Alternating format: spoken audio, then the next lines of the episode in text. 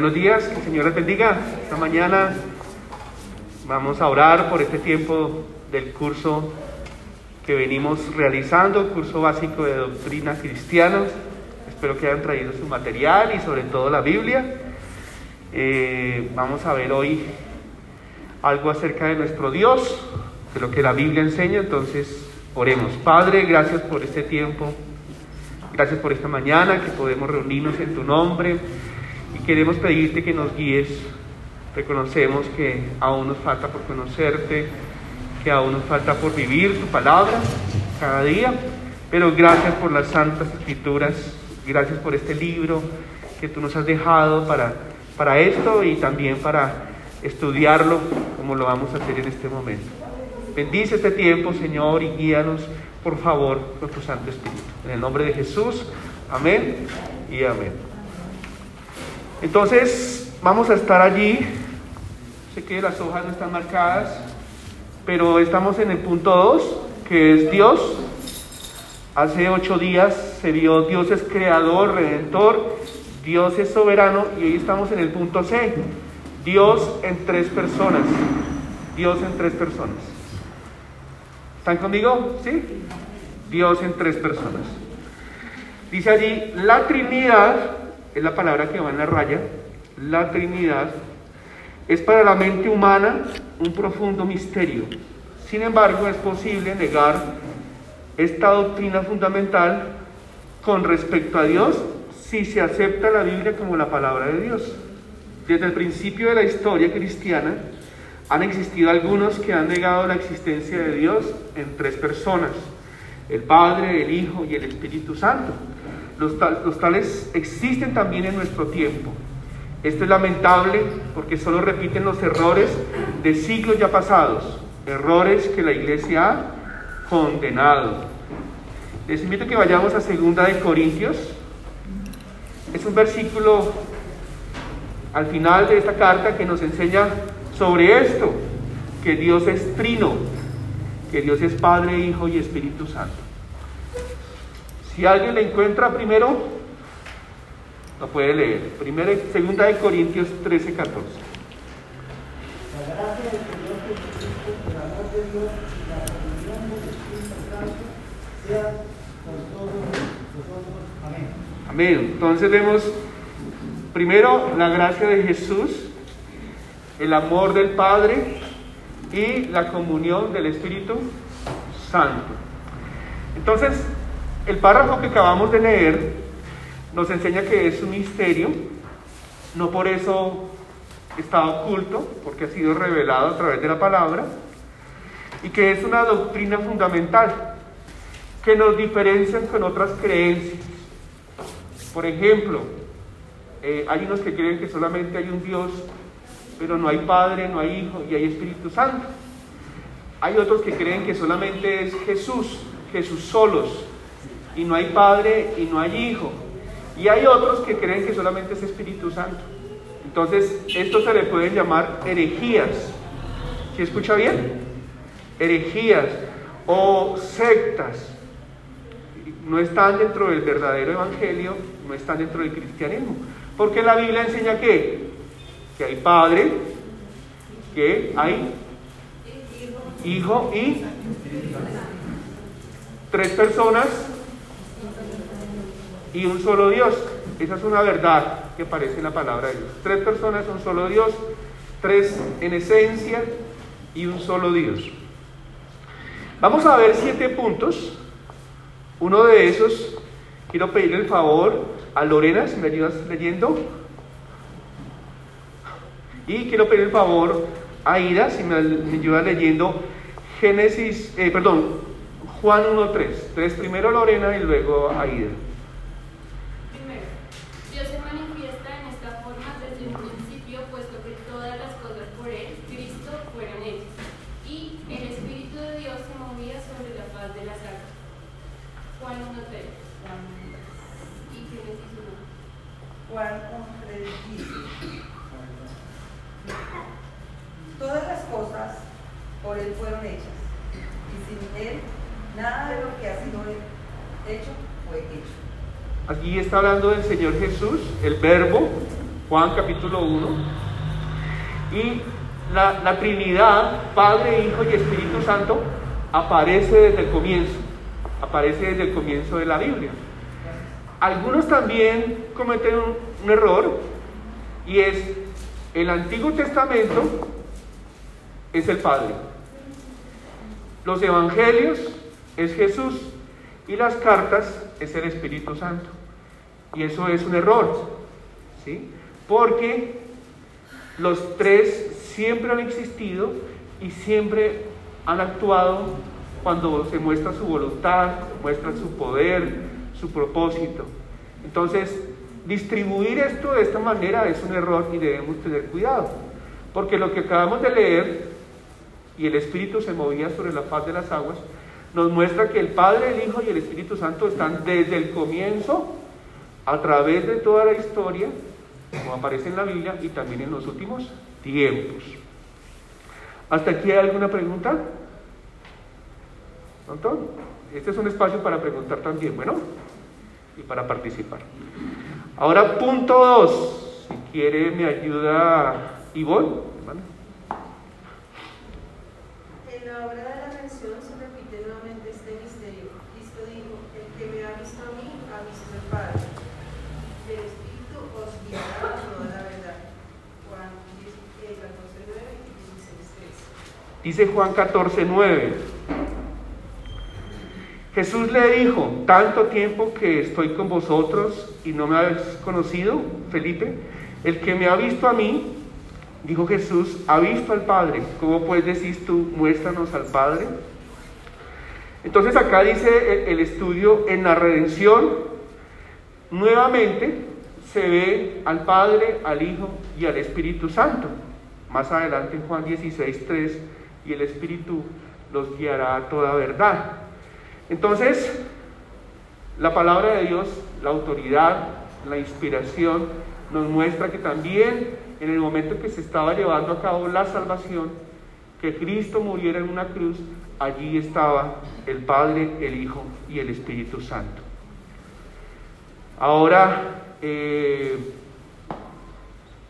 mi esposa, ¿me puede por favor leer el punto 3? Dice, esta doctrina es parte integral de la Biblia. No deben buscarse solamente pasajes que hablen de la Trinidad, no hay ninguno, sino la enseñanza total de la palabra de Dios. Muchas gracias. Entonces, esta doctrina, esta enseñanza es integral. O sea, no es algo que aparece muy de vez en cuando, sino que va sumergida dentro de la creación, dentro de los pactos, dentro de los tratos de Dios con su pueblo. Jesucristo, vamos a ver más adelante también, él habló de la Trinidad. Los últimos tiempos también aparece, entonces es parte integral de la Biblia. Y no se debe buscar la palabra, la palabra no aparece en la Biblia. No con eso eh, el concepto o la enseñanza no está, sí está, pero la palabra no aparece. ¿Por qué esta palabra? Porque por allá en un concilio, hace unos siglos, cuando se levantaron los hombres a decir, no, Dios no es Padre o Dios no es Hijo, unos hermanos, para defender lo que estaba escrito, utilizaron esta palabra donde eh, da validez de que es cierto lo que la Biblia dice, de que Dios es Padre, Hijo y Espíritu Santo. Otro ejemplo parecido es el de misiones. La palabra misiones tampoco aparece en la Biblia, pero la Biblia habla de misiones en el libro de Hechos. Entonces, no aparece la palabra, pero sí la, lo que significa esto, ¿sí? Lo que significa esto aparece. ¿Cuándo será que nos quitamos el tapabocas? Casi, ¿sí, no? Acerca, ¿no? Acerca el día. Mi esposa me dice que me lo suba. Listo. Entonces, eh, por ejemplo, unas, unas, unas ideas no bíblicas que han surgido en la historia y que todavía aparecen hoy en día. Que Jesús llegó a ser Dios por su moralidad, por la expresión de su carácter. Él no era Dios, sino que llegó a ser Dios. Eso es falso, eso es una herejía. Él siempre ha sido Dios. que Jesús ah, pudo llegar a, a la cruz como humano, solamente humano, pero resucitó y cuando resucitó sí fue Dios. No, él también fue Dios desde, un bebé. ¿sí? Cuando gateó su primer biberón, cuando fue a la escuela, Dios, Dios. ¿sí? Cuando eh, fue al bautismo, al desierto, Dios. Cuando fue tentado, Dios. Y sobre el Espíritu Santo también, que es un poder, que es una fuerza, que es simplemente una sensación, no, es una persona. Y vemos en la Biblia, más adelante vamos a ver, porque tiene que intelecto, voluntad, sentimientos. Y hay varios versículos que dice Jesús Dios, Espíritu Santo Dios, el Padre es Dios. Entonces yo veré, mis hermanos, cuando vayan a enseñar algo que no, que va en contra de esta verdad, es importante ver la Biblia y decirles no. Dios es Padre, Espíritu Santo. Vamos a pedir el favor a, a María Ofelia si nos lee el punto 4. El Antiguo Testamento habla repetidamente de que Dios es uno, Deuteronomio 6.4. Entonces, allí en la repetición de la ley, eh, el Señor dice a través de Moisés, Dios es uno. ¿Por qué? Porque iban a entrar a la tierra de Canaán, donde eran muchos dioses. Y qué importante grabar eso en los corazones de su pueblo. Y en cierto punto, en cierta manera, pudieron mantener esa verdad, ¿no? Dios es uno. Esta declaración también aparece por allá en Romanos 3, se quiere colocar allí, Romanos 3, también aparece en Gálatas capítulo 3, Dios es uno, Dios es uno. Vamos a pedir el favor a Gladys, si me ayuda leyendo el punto 5. El Antiguo Testamento también habla de pluralidad, pluralidad de Dios. Hagamos en el plural al hombre a nuestra imagen. Génesis 1, 16, 16. En el libro de Isaías hay un pasaje que más tarde fue apropiado por Jesucristo en Lucas 4, 17 al 19 en el cual claramente se mencionan las tres personas, el Espíritu de Jehová, el Señor está sobre mí. Isaías 61. Bien. Entonces, muy conocido Génesis 1, 26, ¿no? Hagamos. No tan conocido Génesis 11, 7. Eh, Jorge, me ayuda, mi hermano, a leer Génesis 11, 7. Entonces, Génesis 1, 26 dice, entonces dijo Dios, hagamos. Entonces, esta, esta palabra nos muestra que por lo mínimo deben haber dos personas. Porque si no, entonces diría, yo hago, una. Pero ese hagamos de Génesis 1.26, entonces nos muestra que detrás de esa acción estaba Padre, Hijo y Espíritu Santo. Y en la torre de Babel algo similar pasa. ¿Cómo dice mi hermano? Dice la palabra del Señor. Ahora pues descendamos y confundamos allí su lengua para que ninguno entienda el habla de su compañero. ¿Qué palabra aparece allí que es plural? Descendamos, descendamos. ¿Cómo? Otra. Confundamos, descendamos. Entonces también Padre, Hijo y Espíritu Santo bajaron, confundieron, ¿sí? cambiaron su, su idioma para que desistieran la construcción de la, torre y siguieran eh, la multiplicación y el esparcirse, porque esa era la voluntad de Dios. Descendamos, hagamos. Muy bien. Y también este punto habla de cómo el Señor Jesús eh, al comienzo de su ministerio habló de algo que se había dicho y cómo el Espíritu estaría en él para hacerlo. Ahora el punto 6, vamos a pedir el favor a Mónica, si nos ayuda leyendo el punto 6. En el Nuevo Testamento esta doctrina aparece tan clara como la luz del día. En el bautismo de Jesús, en Lucas 3, 21, 22, el Hijo es bautizado, el Padre, el Padre habla de los cielos, y los cielos, Estos pasajes son Mateo 28, 19 y Primera de Pedro 1. Entonces vimos el Antiguo Testamento, pasamos al Nuevo Testamento y en el Nuevo Testamento está el bautismo. ¿Qué dice la palabra de Dios? Lucas 3, 21, 22. Dice así.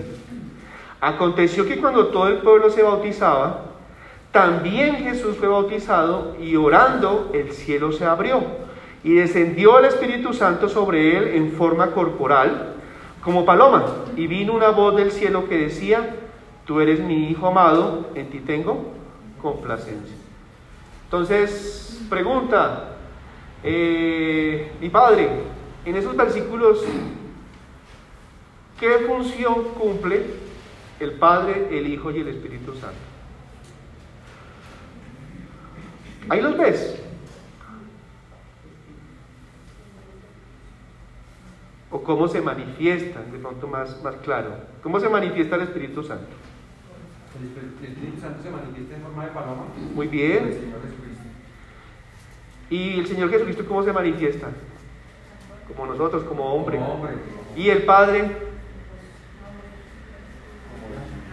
Al final del versículo 22, Padre. ¿Qué dice Él desde el cielo? Tú.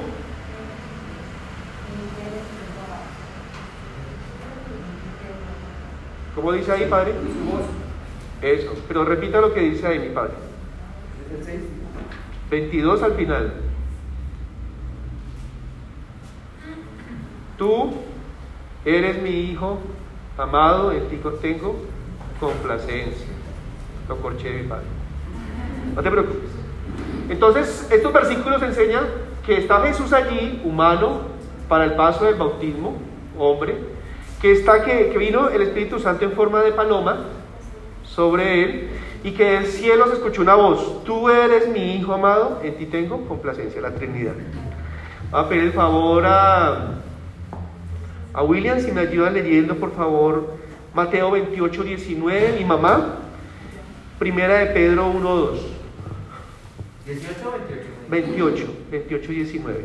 Mateo 28, 19, la gran comisión.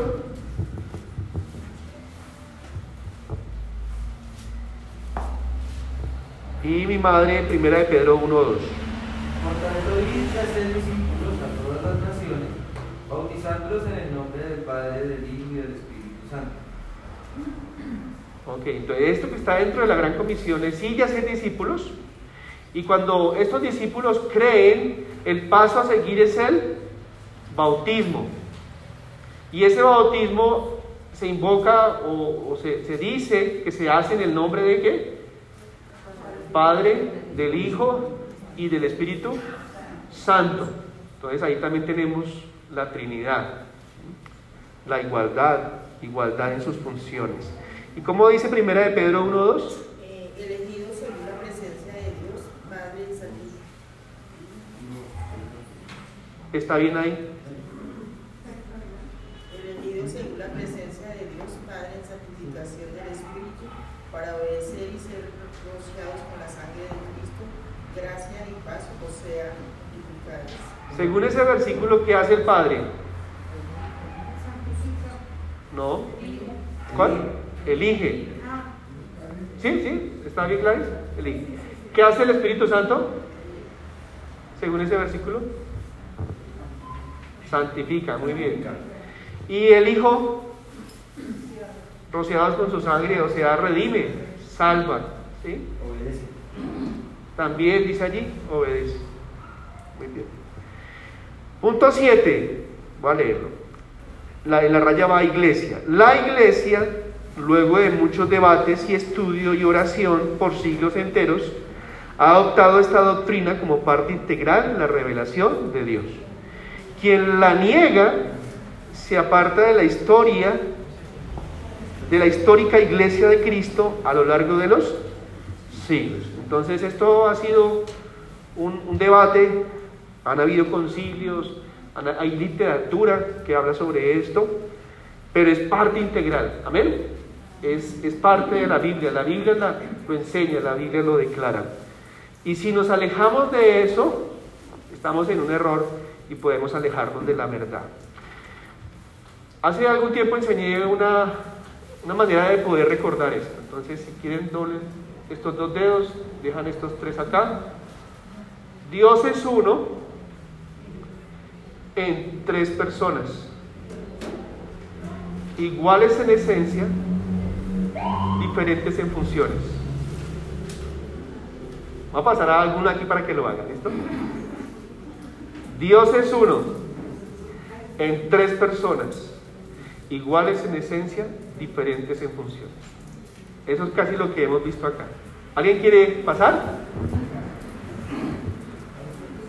¿Qué dice Juan? ¿Si quieres pasar? Está haciéndolo muy bien. Otra vez, Dios es uno en tres personas, iguales en esencia, diferentes en funciones. ¿Quién se anima? Tenemos poco tiempo. Bueno, queda como tarea. ¿Listo? Dios es, Dios es uno en tres personas, iguales en esencia, diferentes en función. Muy bien, muy bien, así es. Vayamos al D. Dios es todo omnisciente, omnipotente y omnipresente. Veamos un resumen de lo que hemos visto. Qué magnífica visión de Dios, creador de todas las cosas, redentor de la humanidad, soberano en todos sus actos y manifestado como Dios el Padre, como Dios el Hijo, que nos redime y como Dios el Espíritu Santo que nos santifica. Alabado sea Él. ¿Qué es omnipotente? Quiero pedir el favor acá a Estela si me ayuda leyendo ahí. Y eh, Aida si me ayuda leyendo luego omnisciente. Y Angie, omnipresente. Entonces primero vayamos con omnipotente.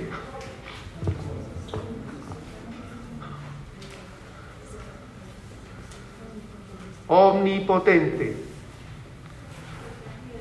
¿Qué otra palabra utiliza la Biblia con respecto a este atributo?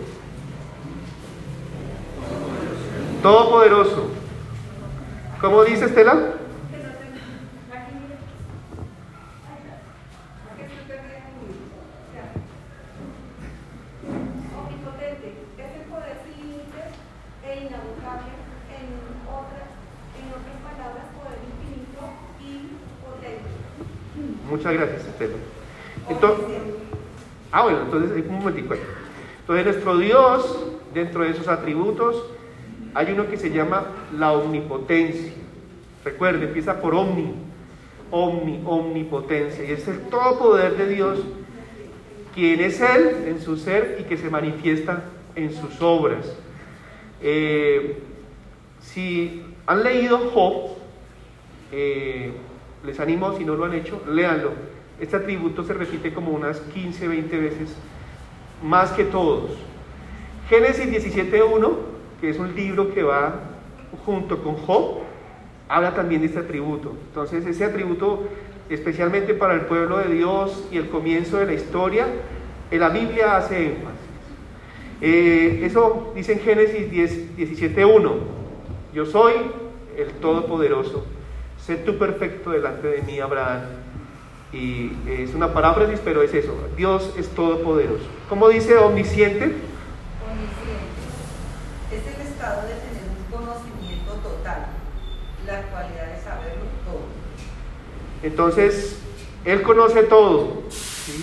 En un instante sabe todo. eh, él está fuera del tiempo, Él conoce el principio y el fin. Él es eterno, es otro tributo de Él. Y eso lo vemos también en la Biblia reflejado en el Padre, en el Hijo, en el Espíritu Santo.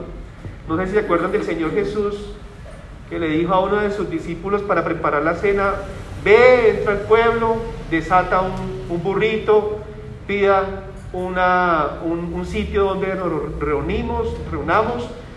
Él sabía todo eso y él daba la orden y los discípulos hacían. Eso se llama un conocimiento de todo. Por ahí aparece también Mateo 10, 29, 30. Él conoce los cabellos de nuestra cabeza. Él conoce nuestras peticiones antes de que las elevemos. Y omnipresente, ¿a quién le pedí favor? A Ancho.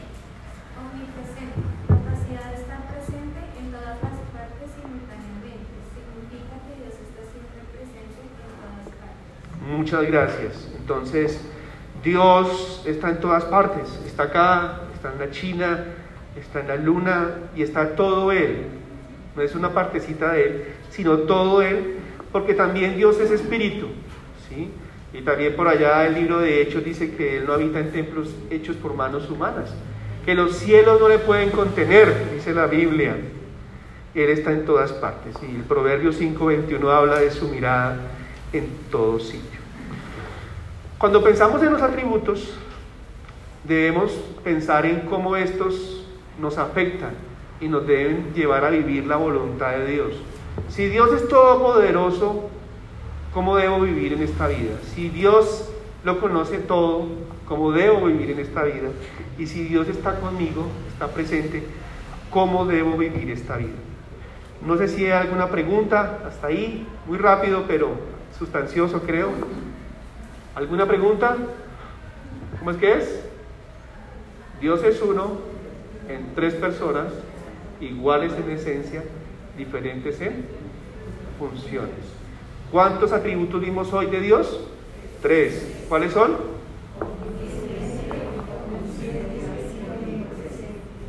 Muy bien, ahí estuvieron pero un poquito enredados, pero está bien. Escuché tres.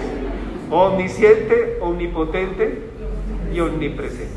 Padre, te damos gracias por tu palabra. Gracias porque las escrituras declaran que tú eres Dios en tres personas. Gracias porque cuando leemos tu palabra vemos allí al Padre, al Hijo y al Espíritu Santo. Qué gran verdad, Señor. Única, una verdad que nos muestra qué poderosa es tu creación, qué poderosa es tu salvación. Y también, Señor, el poder presentarla así al mundo. Gracias también porque eres omnipotente, omnisciente y omnipresente. Esto también nos produce adoración y nos llena de ánimo y de fe para vivir en esta vida confiando en ti, Señor. También sabes qué hay en nuestro corazón, qué hay dentro de nosotros y nos lleva a confesar nuestro pecado porque tú todo lo conoces. Y cuando estamos débiles y cansados y tristes, qué importante saber que estás con nosotros, que eres omnipresente. Bendice, mi Señor, el resto de reunión. La dejamos en tus manos. En el nombre de Jesús. Amén y amén.